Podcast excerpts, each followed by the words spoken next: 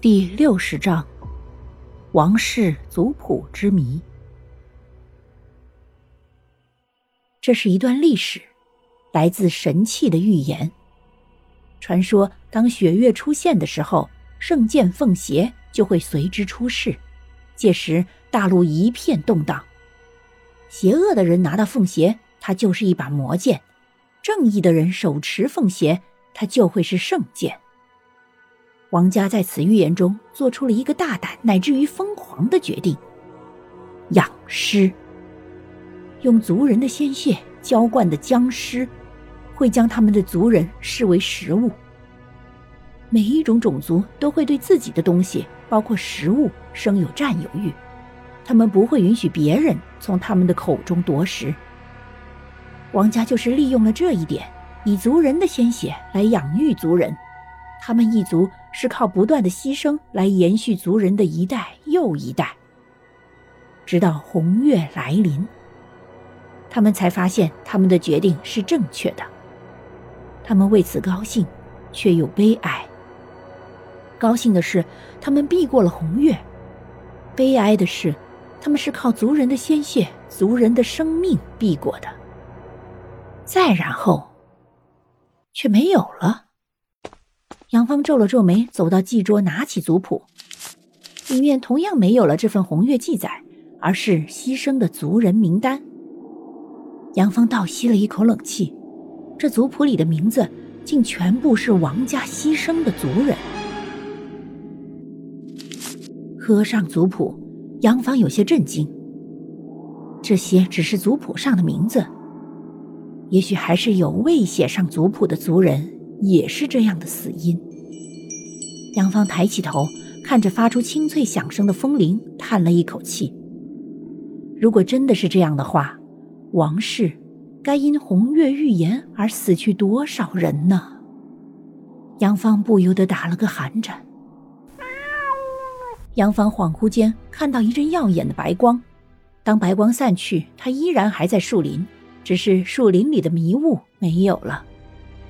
清晰的，他看到蓝冰儿昏倒在一旁，而林叶却瞪着眼睛，直直的看着蓝冰儿手中握着的生锈匕首。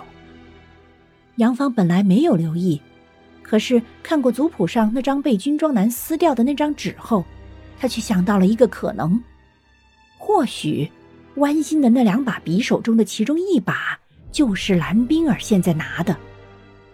至于另一把在哪里？杨芳觉得应该还在王家老宅。当时这个念头也只是一闪而逝，只是现在看到蓝冰儿即便是昏倒也没有松开匕首时，他才想起之前的猜测。林业扭头看到杨芳眼底一闪而过的惊讶，然后开口说：“你醒了。”杨芳合手应道：“嗯，醒了。这个地方很诡秘。”等蓝冰儿醒来，我们尽快离开吧。林业一愣，有些迟疑的看着杨芳：“你是不是知道什么？”杨芳皱了皱眉说：“我只是感觉很奇怪，很不安，总觉得如果我们继续待在这里，会有什么不好的事情发生。”林业听后沉默不语，他低头垂下眼帘，不知道在想什么。杨芳也没有催促他。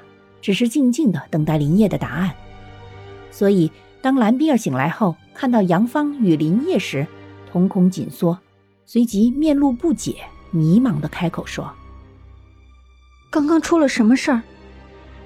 我怎么觉得头疼呢？啊，奇怪，就好像是做了一个梦。到底梦到了什么呢？”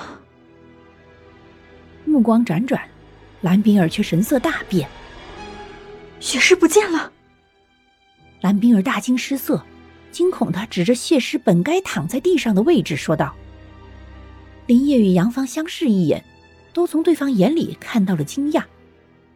或许是因为蓝冰儿茫然的神色不似作假，他们惊讶于蓝冰儿什么也没有看到；又或许是蓝冰儿口中不见的血尸，这种常人在醒来后竟能第一眼去留意的意外。”可不管是哪一种意外，他们都觉得诡异。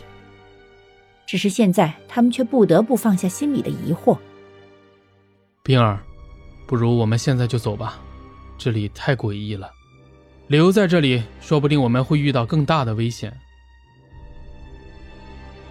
本集播讲完毕，下集更加惊悚，记得要听啊。